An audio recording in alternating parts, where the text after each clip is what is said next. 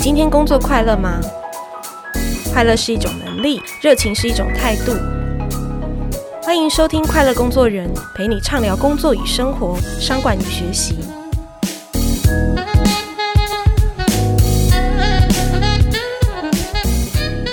听众朋友，大家好，我是 Cheers 快乐工作人主编若涵，今天要来跟大家谈谈劳动意识哦。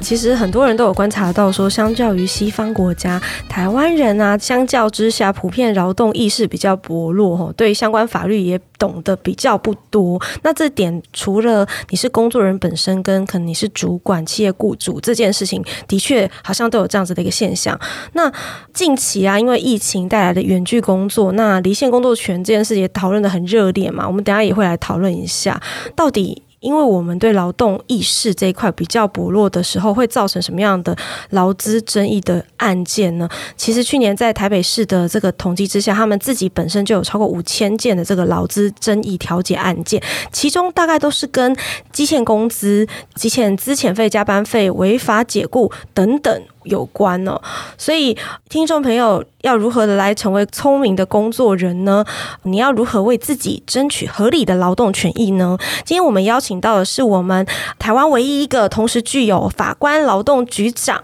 诉愿审议委员会主委、金控公司董事跟公司治理委员会经验的律师，他也是我们 Cheers 的专栏作家，他是现任叶兴法律事务所的所长陈叶兴。我们欢迎陈律师。各位听众朋友，大家好，还有若涵你好。是律师，今天很荣幸可以邀请到你来哦。对，常常我们在专栏当中看见你在分享一些对于劳动议题的这个见解，那都非常的清楚，然后也很实用。那我们想说，趁着二零二二年的这样子一个刚开始，许多人也在年前年后有一个转职的考量跟需求，那这个时候来跟您谈谈，就是说，诶，劳动法律相关的议题，我想是很适合哦。所以您最近也很忙吧？有相关的各种的确实是因为在年前， 其实很多像比如说考绩打出来啊，是就有一些比较伤感情的事情。那也许有一些主管或是老板觉得有一些同仁表现不好，是哦，那就是好说歹说要请他离开。是那有的是从员工方面会觉得说自己其实为老板卖命，甚至自己表现很好，哦，但是老板好像都看不到自己的一些贡献，所以也都是酝酿一些在年前年后的转职潮。是，那就像律师，我们刚刚介绍您出场的这个长长的介绍词，是因为您非常的丰富的经历哦，就是说您同时当过法官，当过劳动局局长，对，然后当然就是整个产官学都有经验，因为你也当过就是教授，对不对？在阳明大学，对，所以其实您有很丰富的这个全方面位的经验，所以想聊聊，就是说到底律师啊，您当初为什么会选择投身劳动法这一块呢？因为我听不少的法律人都在谈说，哎、其实他们念法律系的时候，劳动法相对是比较冷门的一环。是，如果要说是我选择投身劳工法律，其实应该是反过来，是劳工是法律选了我哈。其实我本来就是一个单纯的法官。在法院，大部分都是承办一些民事案件，那当然劳资纠纷也有，是但是它不是主要的案件类型。那我在二零零八年哈，当时的市长郝龙斌先生邀请我到台北市政府来任职的时候，其实一开始是担任诉愿审议委员会的主委，是那溯源会主委，大家可能比较不知道他在做什么，嗯你就想象他就是一个台北市政府的一个小法院。哦那只要你是被台北市政府开了罚单，比如说像劳检之后的申诉，然后被裁罚，然后又比如说你家被举报违建，然后监管处开了通知要处罚你，叫你要自己把它拆掉，不然要开罚。那你如果觉得不服，觉得自己被冤枉，嗯对那到台北市政府去诉愿，就是我那个单位要处理的。哦，OK，那比较像客诉部门呐、啊，简单讲是民这样众。对政府的客诉，对对对，但是呢，二零一零年突然有一天就被叫到市长室去对，就说原来的劳工局长要请辞，所以市长觉得这个位置很重要，然后要有一个懂法律的人来接。所以，因为我的前任是一个律师，那他觉得我是法官，应该也可以胜任这个位置，所以我就接了劳工局长，那一直做到二零一四年离开公部门之后，我要做律师，那我坦白讲，现在律师其实每年录取七百位到九百位，是其实也非常的竞争，对所以是市场自动把我定位为说，哦，你当过劳动局长，你也当过法官，好、你专门以前在劳检别人，那也判过很多劳资纠纷案例，是所以当然我有劳资纠纷案例就会找你。所以经过这样子的这个我的职爱的演进之后，变得我也不得不把劳工的法律弄得很懂，因为当事人找我都是这样的一个需求嘛，不管是劳方或是资方，所以变成大家会觉得说，哎，陈业新你现在主要都在做劳动法，然后主要都也变成是 Cheers，还有一些杂志的专栏作家，所以其实这个我已经搞不清楚是鸡生蛋还是蛋生鸡，总之最后就变成投身了这一个过去相对冷门的领域。对，那你自己觉得你在这样的一个领域当中，它的意义跟价值是什么？我觉得我的意义跟价值在于让劳资双方可以好聚，然后可以结成一个善缘。那万一如果处不来的话，也可以好散。我常这样比喻哈，劳资双方其实跟婚姻关系也很像。嗯，我们想一下哈，尤其各位听众，如果你同时是个上班族哦，你是个劳工，你又同时是有配偶的哦哈，你有家庭，那你可以把你整天二十四小时，你稍微做一个计算跟区分。你觉得你跟你的老板、跟你的同事相处的时间比较长，还是跟你的老婆、跟你的先生？哦，是其实我不敢说老板跟同事的关系。它的重要性会超过老婆老公，我不敢这样讲。可是如果就时间来看的话，很多人其实跟老板、跟主管、跟同事相处的时间还超更过自己的长另一半，所以我会觉得其实这个是一个很紧密的关系。对，那这种关系呢，不是每个人都很幸运，说一开始就可以找到对的公司，找到对的工作。嗯，哦，就好像也没有人可以保证说你结婚的对象就一定是可以跟你白头偕老。是我们台湾现在离婚率这么高。嗯，哦，那我认为我的任务就是很简单，大家。把一些权利义务讲清楚，嗯，这样可以提升这一个关系的品质。那万一有一天大家走不下去了，起码好聚好散，也不要恶言相向。嗯好，那如果有一方一定要欺负另外一方的话对，那很简单，我的任务就是谁来找我，我就帮他把这个关系好好处理好。是，对所以可以说你是跟全国人民都有相关的一件事情啦，在做劳动法这件事，应该说，跟全国的上班族，上嗯班族对全国的劳工或者全国的老板，是，所以那当然，我们接下来就要来谈谈，就是说劳动法相关的一些实质的议题哦。那像二零二二年今天已经是一月初了，在年初的这个基本工资也再度调涨，现在的最低的薪资月薪是二五二五零嘛，然后最低的时薪已经是一百六了哈。听众朋友，如果你现在领到的薪水比这个还低的话，那可能老板就违法喽。那去年呢，我们也三读通过了《劳工职灾保险与保护法》，还有《劳工保险条例》、《就业保险法》等等，就是相关的一些法律呢，在去年都有的一些的改变，所以我们想请律师先来跟我们聊聊，就是说针对薪资相关的、针对劳动权益相关的法律啊，还有在修法当中，我们有什么东西是可以留意的啊、我们首先先来讲基本工资的调整哈，是基本工资其实在去年决定今年要不要调整的时候，其实有过一番非常激烈的讨论。嗯，因为基本工资，我如果没记错的话，好像过去传统都是在七八月会有一个内部的大体的在劳动部的讨论，对到九月的时候会报到行政院去核定。是但是因为大家都知道，去年从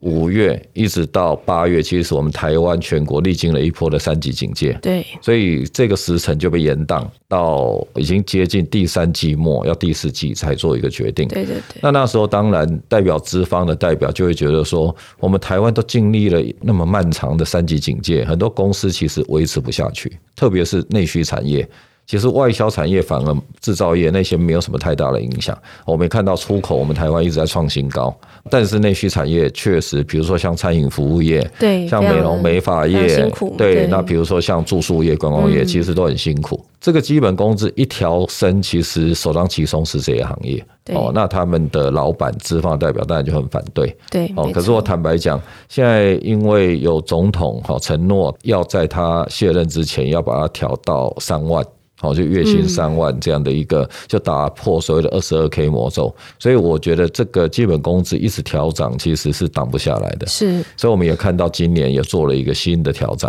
刚刚主持人也讲，那这个基本嗯工资的调整，我觉得受益的当然就是基层的打工族，比如说你在超商，你在素食业对，或者说你在加油站领那些基本工资的，对对对哦，对或是兼差的，你首先第一个，你进到口袋的钱就应该要变多嘛。对如果用时薪算的话，就算用月薪算，它也会变多。那相对的，你要注意到自己的权益，就是那你的劳保的投保集聚也要跟着要变高，对因为这个会影响到你之后的给付。因为我们很多像，比如说，如果不小心发生了职灾的给付，这我们稍后讲另外一个部分对也会提到。那又比如说，如果家里有人不幸过世，有丧葬的给付等等，这些都是用你的投保的薪资为基数去算的。又或者说，未来你不幸失业了，那你对如果要去行领失业给付，也是用那个投保集聚去算。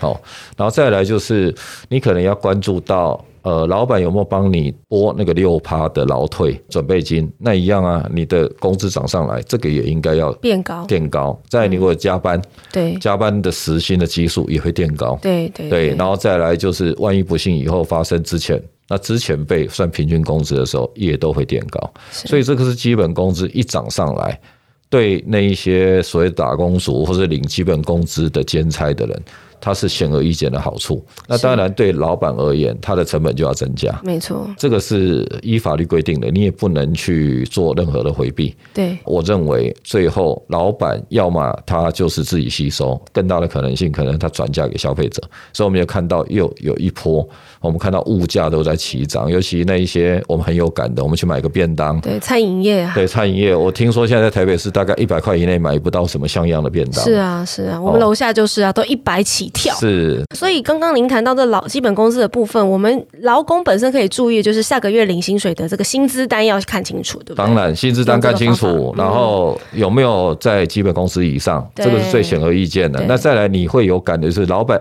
会写出一栏，嗯说我帮你提了六趴的劳退准备金，那应该也要等比例的要上来。那如果你有加班的话，那你也要去试算，因为有一些老板会忘了更新，他不一定是有意，对可他忘了更新那个计算式，对应该要用最新的薪资去回算那个所谓加班费。了解。那其他的修法的部分呢？修法的部分就是您提到的这个《劳工职业灾害保险给予保护法》哈。这个法律在去年三度通过，哈，也即将要实施。那它最主要是整合了原来在劳工保险条例里面就有的所谓的职灾的给付，是以及职业灾害劳工保护法里面，它把它做一个整合。那最大的差别就是，过去纳保的对象，因为我们劳保条例以前这个职灾的给付是挂在劳保底下，也就是你要先有劳保，然后你对不幸发生职灾，劳保局会去给付。那因为劳保它有规定，如果是你的公司非常小，是那种微型事业，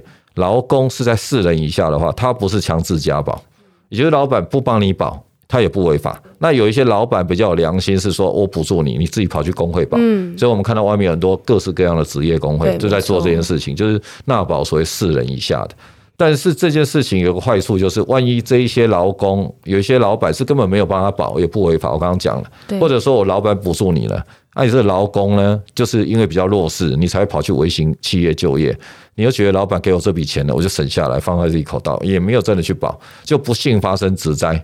哎，老板可以不认账，因为他合法他不需要帮你保，对对对对但是你又没有去保在职业工会，所以劳保局也不会帮你付这个钱，就变成是弱弱相残。你本来就是弱势了，结果又遇到这种事情，不是更惨吗？会形成社会问题。所以劳保局跟政府、劳动部也看到这个状况，所以他就规定。我不去影响劳保，我就单独把职灾的部分给拉出来。嗯，我规定，不管你请几个人，好、你老板纵使只请一两个劳工，你可以不帮他保劳保，叫他们自己去职业工会保对，但是一定要帮他们保职业灾害保险。是也就是说，职业灾害保险变成一个单独的保险，跟劳保是并立的。第二个是职灾的给付保障，过去哦，应该说现在，因为这个法律还没施行，如果万一发生职灾的话，它有分为伤病给付、私人给付跟死亡给付。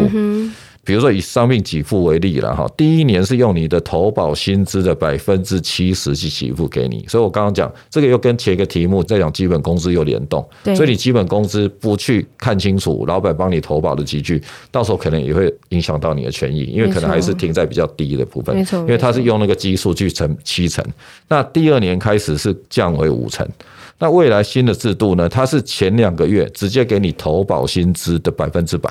就完全补给你。是然后第三个月开始降为七成，嗯，还是比之前旧法的比较好。那私人年金的部分是依照它会有一个私人的量表，对，嗯哦，看你私人的程度是多少哦，然后给你依照私人程度跟投保薪资发给你百分之七十，如果你是重残，中度的百分之五十，对轻度的百分之二十去做一个 ranking 去给你。那如果不幸发生死亡的话，遗属年金的给付也会跟着提升。例如说，在加保期间，因为职灾而死亡的话，遗属年金是会依照投保薪资的百分之五十去发给。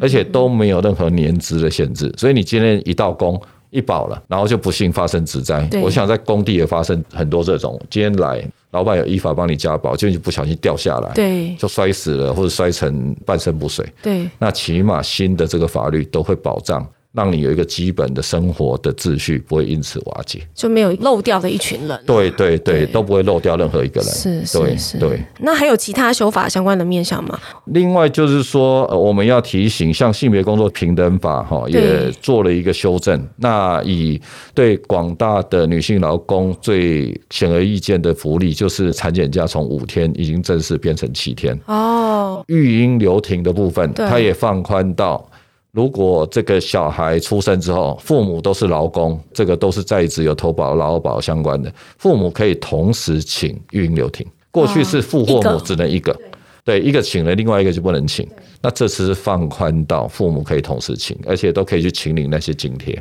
最长请多久？可以请到两年。哦，还是一样。是对两对年对对，所以可以做个安排嘛。也许是对我妈妈请了两年之后，爸爸也可以接着请两年，也可以啊。啊对是对对所对，以像我们这样子修法这个基准，我们是跟国外比起来是越靠近的嘛？当然就是对嘛以先进国家来讲，是，那我觉得我们台湾就劳动法律这一块来看的话，其实我们已经趋向先进国家的水准，已经不远了。哦，我老实跟各位讲，我很多外商的公司的客户，他是资方，不管他是日商，他是美商，他们有时候发生劳资纠纷，老板才发现，哦，我们台湾的劳动法居然比他们母国还要严格。哦，是，对对对，比如说在台湾，其实不像我们想象的说，哎，老板今天只要给你支遣费啊，看你不高兴，看你不爽，看你不顺眼就可以叫你走，呃不行对的不。行，在国外，反而有些国家是可以这样，哦我只要支遣费给的够多，或是给到足，理由不论，不论理由。可是我们对台湾是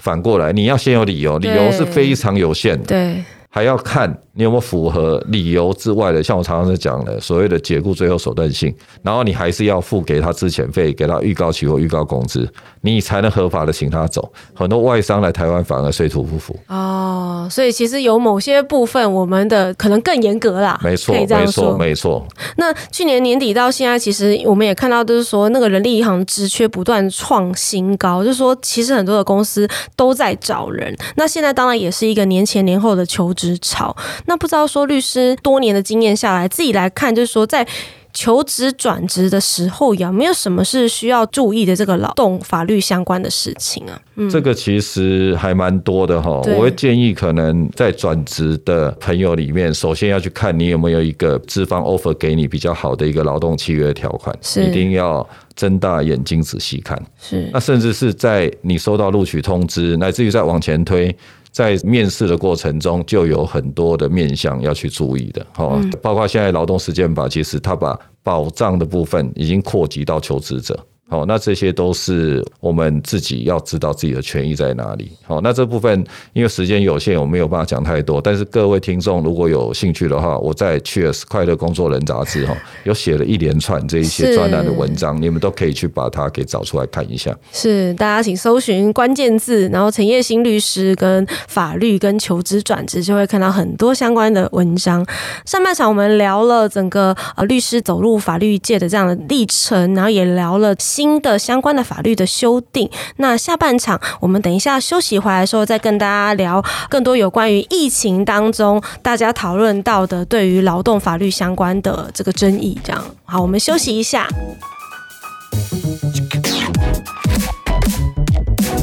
听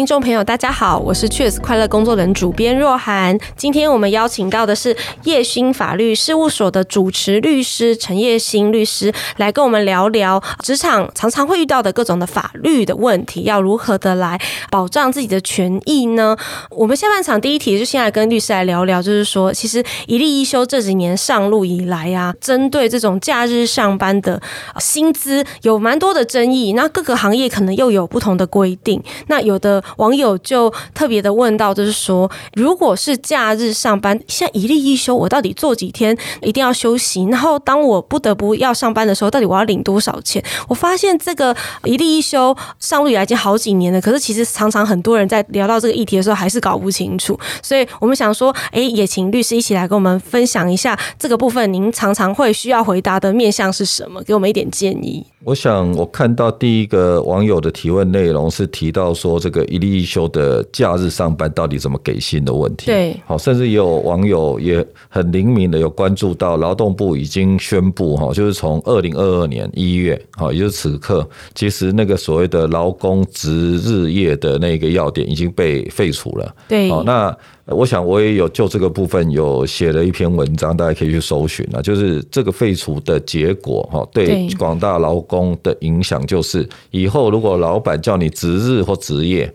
其实你根本不要管它叫做值班还是值日值夜，对，一律就都是算加班。对，都所以是其这实样重点是加班费要怎么算的问是题。的，那加班费它的详细的计算方式在《劳动基准法》二十四条。那我简单讲它的计算方式，就约莫是这样：就是如果是平日的上班时间，老板叫你再多加班四个小时，因为这是上限了。对哦，因没为错平日的正常工时上限是八小时，嗯然后加班加上正常工时，它的上限十二小时对。所以得出来的结论就是，如果老板跟你约定正常工时八小时的话，那你加班的最大容许量就四个小时。对好，这四个小时加班费怎么算？大家都误解说啊，加班费是不是就是用我的月薪，嗯，去除以三十，因为三十天嘛，对然后再除以八，我的正常工时是八小时嘛，嗯，哦，将一例一休，那个也都是有薪休假，所以都是对用八小时去算，也就是我的月薪去除以二四零，那对得出来就是我的时薪，嗯，那我如果加班四个小时，就用这个时薪去乘以四，哦，不是吗？不是这样，是是要加成计算，嗯，好，它应该是要这样算，就是前两个小时要用你的时薪、月薪所换算出来的时薪乘以一又三分之一，后两个小时是要乘以一又三分之二。对，所以你如果因为我们大部分都用 Excel 去拉，所以不大会用分数去算啊了、所以会用小数点去算。好，那这个时候我就要讲，在劳基法上的数学跟一般数学不一样，对，不可以四舍五入，他永远要做对劳工有利的解释。嗯，因为劳基法叫做最低的劳动标准， OK，所以一又三分之一你要乘以一点三四，不无可以条件嗯进入法，对无条件进入法。可是也不是什么时候都无条件进入，嗯如果无条件进入是对劳工不利的话，那不行。哦，是 对对对，好，比如说我叫你加班十六分钟。嗯哦，那你说那无条件进入，那就是三十分钟内都付一样的钱，哦啊不可以不不可可以，以嗯这样。哦，后两个小时是用一又三分之二算，所以你请你乘以一点六七，不可以乘一点六六，对，嗯或一点六六七也可以，反正总之要比一又三分之二高。是，好，这个是平日的加班这样子算。如果是假日的加班，假日又分为两种，一种是休息日，嗯，比如说以你们天下 Cheers 来讲，也许你们是上班时间是一到五，对，六日是休息，可是六日会不会偶尔遇到一些急件或者突发的新闻，可能要大家来加班，也有可能嘛？对，会，好，再怎么样，劳基法规定，除非有天灾事变不可抗力，否则的话，例假日是绝对不可以加班，绝对不可以上班嗯是。所以你可以运用的只有休息日，所以你的休息日也许是。落在礼拜六，也许落在礼拜天都没有关系，你只要有遵守七休一就好。好，休息日的加班费怎么算也很好记，就跟平日一样，前两个小时是要用一又三分之一以上去算，对，第三个小时以上就用一又三分之二算。是，那因为休息日它是可以加班比较长，因为它没有前面正常工时的问嗯题，所以甚至你也可以加到十二个小时。 OK，但是这个时候第三个小时到第十二个小时都要用一又三分之三分之二二或是一点六七去算，是。那这个大月小月的基准会有差吗？没有差。都是除以三十这样。对，都是除以三十。你这个问题非常好。哦我们是劳基法上因为没有办法去管大月小月对，因为有时候算起来会对劳工有利或不利，所以他就抽象的去规定就是三十天。哦，或者说除以30像二月它是只有二十八天，对啊，没对啊错，，嗯那怎么办呢？那要变得很高。对可是你不要以为变高就变得好，因为我也遇过那种，你把它只除以二十八，好像每一天日薪变高，对对不对，结果劳工很不幸的在二月的时候离职，那他就说，哦哎、可是我可能二月五号就把整月的薪水给你，那你要退回来，请问一下，那个月薪是要除以二十八还是除以三十？对，没错，标准就要一致嘛，好，哦对所以后来就是大家有一个定论，就是用三十天去算。了解，对，那我刚刚讲的是休息日，假设这个假日是国定假日，对，国定假日就是不管怎么样，就是给一倍薪就对了，是是，而且是不。管他出来多久，就是给他八个小时就对了。但有一些行业不在此限嘛，对不对？他们是比如说餐饮业啊，什么在电影院工作的人啊，他们的休假日，或者是你说绝对不可以休假的日子，他们的算法跟我们是一样的吗？其实大家都有误解，以为说，哎、我们去逛百货公司、去餐厅或是去电影院啊，不是假日人越多吗？我看到他们都在上班呢、对啊所以感觉他们有一套跟我们不一样的算法，其实是错。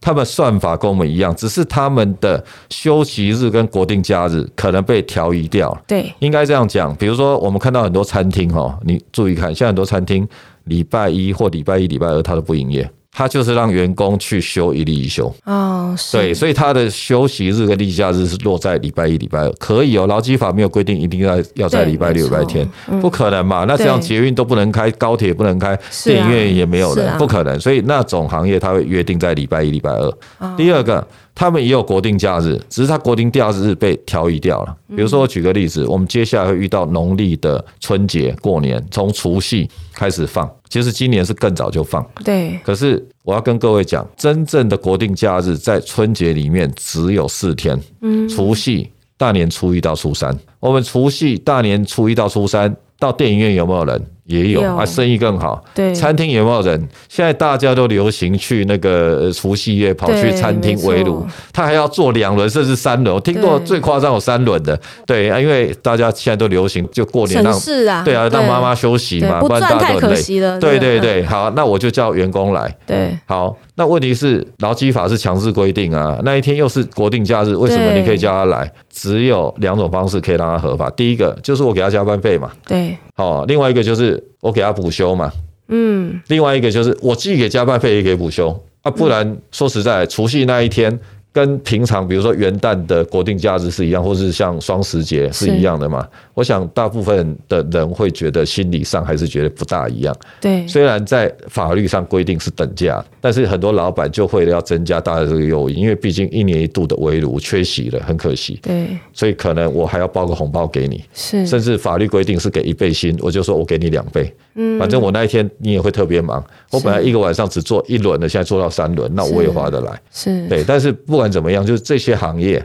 他们的国定假日、他们的一例一休也是在的，只是说他们被放在那个日期，可能跟我们一般 regular 的上班族不大一样。是。但是同一套劳基法，谢谢律师哦。那律师，刚刚我们在上半场的时候也有聊到，就是说，那随着这个基本工资的这个提升，那大家也要去注意到说，那这个投保、劳保的这个集聚也要跟着调整嘛。那网络上也有蛮多的网友去提到，就是说他遇到雇主高薪低报这件事情，那等到他需要申请一些给付，比如说生育给付、伤病给付，就发现说，哎，其实老板并没有照我真正的薪资集聚要投保去投，他用比较低的这个集聚，以至于他要付的这个钱也比较少。那这个部分我们要怎么样去定期检视自己的权益吗？有什么样比较好的方式吗？律师，其实那个劳保到底老板帮你投多少哈，这对个都可以去查的。你直接到那个劳保局的网站，哦，去对嗯用自然人凭证，其实都查得到的。好，那再来另外一个就是你仔细看一下每个月的薪资条，对其实照理说，老板帮你投保劳保的薪资，他会从你的薪资也扣除一部分，因为有你劳工要自付的部分，对那也有老板要负担的部分，所以那上面也会有。是，那第三个就是，假设你这个发现还真的有被高薪低报。对哦，那你可能像这位网友提到的说，我平常就没有很注意这个，但是我等到要生育、要生小孩，或是我不幸发生职灾，对然后我要去申请给付的时候，才发现哦，我的薪资明明是四万，老板只用三万给我保，对所以我每个月的那个投保薪资就差了一万，对那导致劳保局在核这个给我的时候，我的权益就受损。对，怎么办呢？第一个，你可以去跟劳保局检举。如果劳保局检查到你的老板真的有帮你高薪低报的话，他会依照劳保条例七十二条第三项，他可以用那个以多报少的那个短报的那个金额呢，会处罚四倍的罚款。所以我要得回来嘛？好，第二个问题就是你要得回来吗？嗯对好，这是个好问题。劳保局因为你投保就是这样嘛，他收到保费也只有这样，所以是啊劳保局不会多给你，没关系，哦你那个差额可以跟老板求偿。另外求偿对，另外去求偿，老板如果不给你，你就到法院去告他，你会告赢的，嗯哦只要你可以举证这件事情。 ，OK，但是要记得，这个球场要在五年内要提出，因为大部分我坦白讲，劳工在职的时候都不敢球场了。就算你知道是这样，对那、你要这个工作，你敢去告老板哦，你告了就待不下去了嘛。所是以它规定是从离职时起五年内你要去请求，哦，了解，对，包括那个退休金条例的提拨也会不足的部分，是，是，就是说不管什么时候你发现了雇主高薪低报这件事情，对。你要在离职日开始算五年内去把这些雇主少帮你保的这些钱跟他要回来。对不对对对对对，所以这个事情就变成是你平常就要，我会建议啦，可能劳工要做的就是把自己就是每个月的薪资条留着嘛，好好留着。好好留着，因为那个就是到时候是你很重要的一个证据。是对，我们刚刚讨论这个题目，好像其实是很基本哦，可是可能很多人其实他不太知道说哦，原来我薪资条需要保留，那是其实它有它的意义在，其没实可以错，保护我们。没错，。没错，没错，没错哇，。所以律师也遇过像这样子嘛，对不对？对就是对对老公来争取他的权益。有有有有有，这个很多啦。这个其实就是说，我坦白讲，我们台湾有很多的，尤其中小企业，对，嗯他没有真正的人资管理，然后老板对劳动法令也一知半解，是所以就导致他不见得是故意要高薪低报。比如说，举个例子，有很多老板就是他明明每个月给你四万，可是他就定义说，哎，本薪只有两万五。然后另外一万五是什么通勤的津贴啦，对是什么伙食费啦，是什么全勤奖金或对绩效奖金？那但是其实站在劳动法上，你如果这个人只要有来上班，你就是固定就给他四万的话，不会因为你定义底薪只有两万五，他的薪资就只有两万五， OK 不对的，他工资应该就是四万。哦可能那个老板就是不懂法律，或者说外面有很多什么管顾公司那种乱教人家的，就跟他说你投两万五就好，你还可以省钱，是那到时候就会遇到这种问题。是，哦所以在这里也可以趁机广告一下，其实《天下杂志》有帮我出一本书，叫做《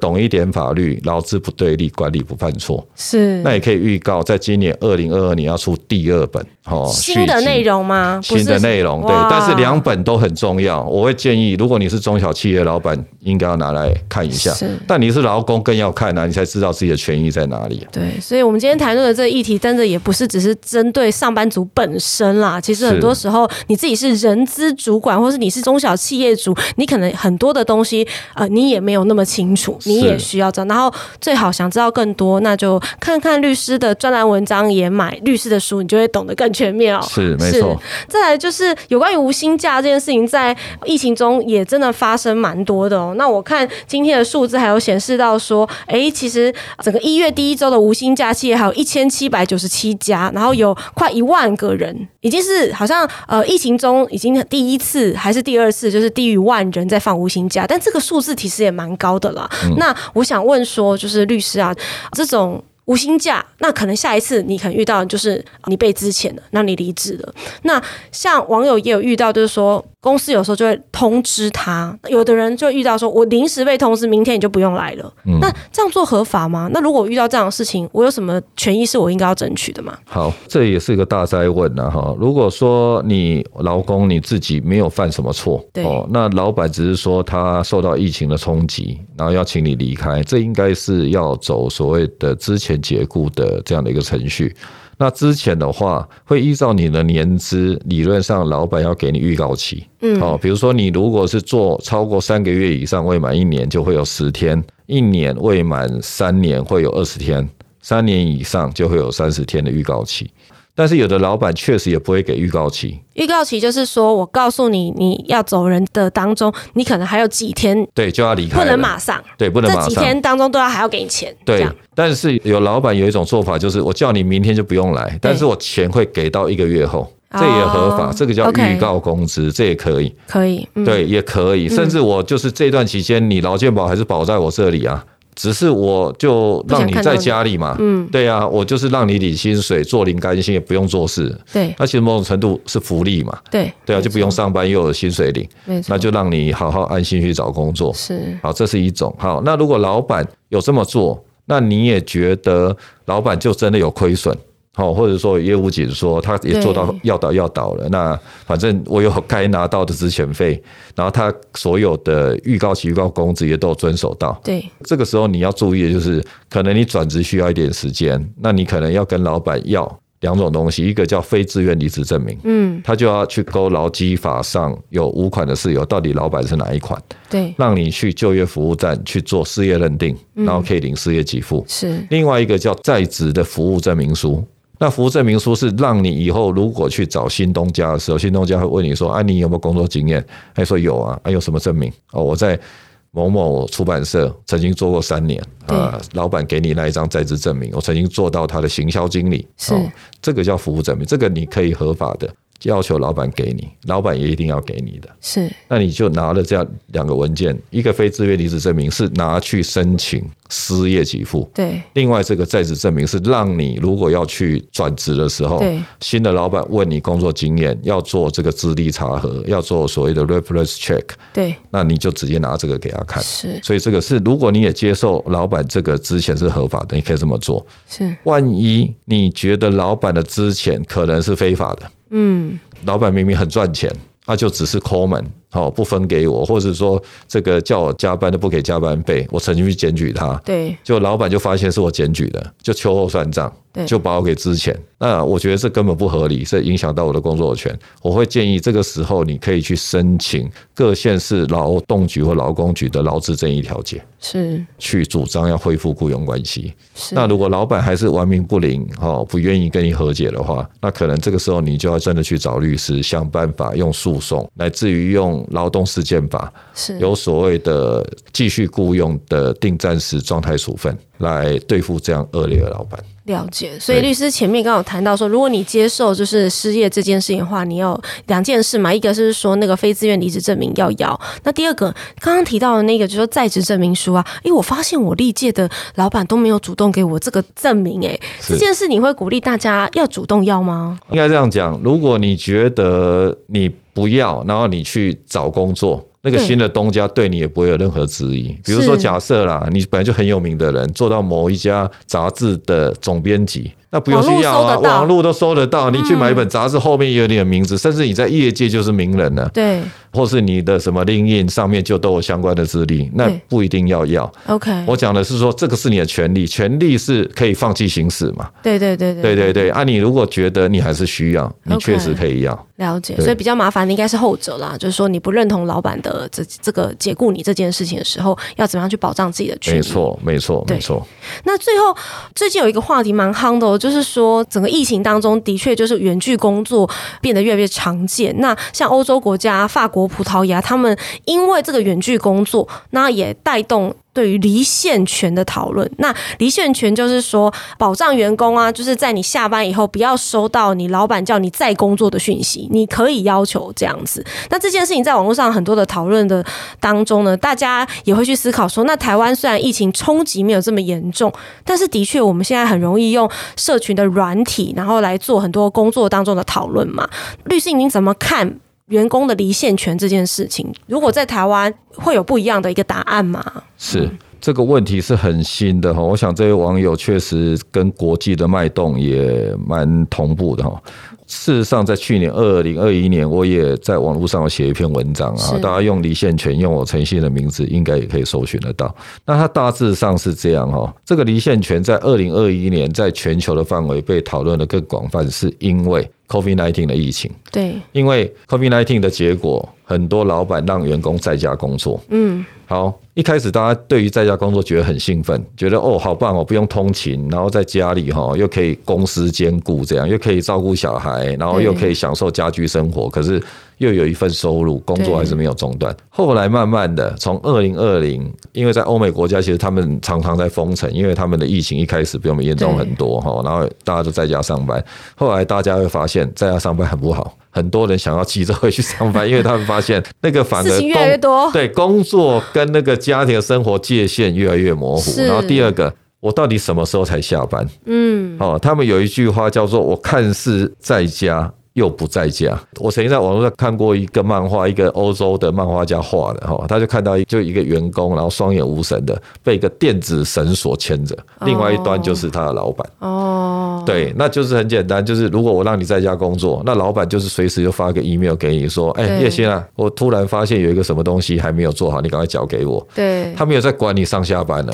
对对，因为不像在办公室就很清楚，我你也离不打开就卡下班，嘛你也不愿意打卡了。哦对，所以在欧盟就一直在提倡这件事情，因为很多人身心因此失衡，然后精神发生一些问题是。好，所以就像你讲的，在法国、葡萄牙都有立法做这件事情。在我们台湾呢，只有在一百零三年，劳动部有做了一个类似的函释，但他不是在讲离线权，他是在讲说，如果下班之后，主管或老板赖我。交代我做事情，算不算加班？对结论是，当然算了、对，加班就是只要有工作劳务给付，才不管你是在家里还是在办公室，嗯，只要是下班时间都叫加班，嗯，所以那阵子大家也就比较，就是有很多公司就会趁机做一番宣导，请主管没有特别的事情，就是下班之后不要去打扰同仁，对那某种程度其实就可以达到离线的效果，嗯，可是还不完全，对，因为有一些主管就会看似我没有我没有叫你马上做，哦我没有叫你马上做，我只是对提醒你哦，那个礼拜一哈、你要记得要交什么东西哦，对啊，你就安心好好休假。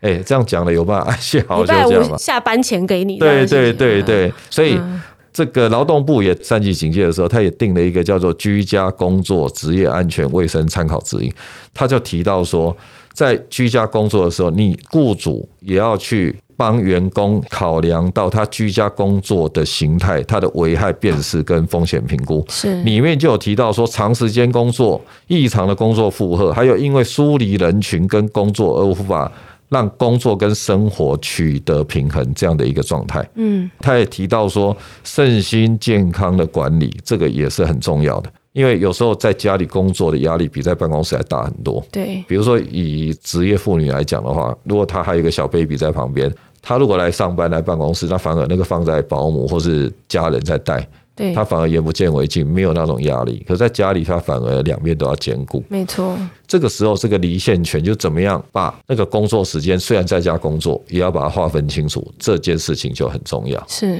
所以我觉得这个事情不是只有劳方一直去提倡，我觉得资方更要有这个意识。而且我觉得关键点是，尤其中大型企业每个部门的主管要以身作则，他们要有那个意识，就下班时间那就是员工私人时间，不应该过度去干扰。了解。对，是，所以今天呢，我跟律师聊了很多工作职场当中会遇到的这种议题，然后跟劳动法律相关的。那到了节目的尾声，其实也真的就要呼应，就是律师前面讲的，就是他在这样子的一个工作职业的当中，他看见的是说，他不断的好像在试着帮劳资的关系去解清化解危机。就是当你越懂得劳动的法律，某些时刻你不只是保护自己，你也是在保护你自己在职场当中避免很多其实可以避免的冲突，然后更多作为主管、作为老板，如果你能够自己对劳动法律有一个比较清楚的理解的时候，你也能够帮助你的公司的企业的氛围更好，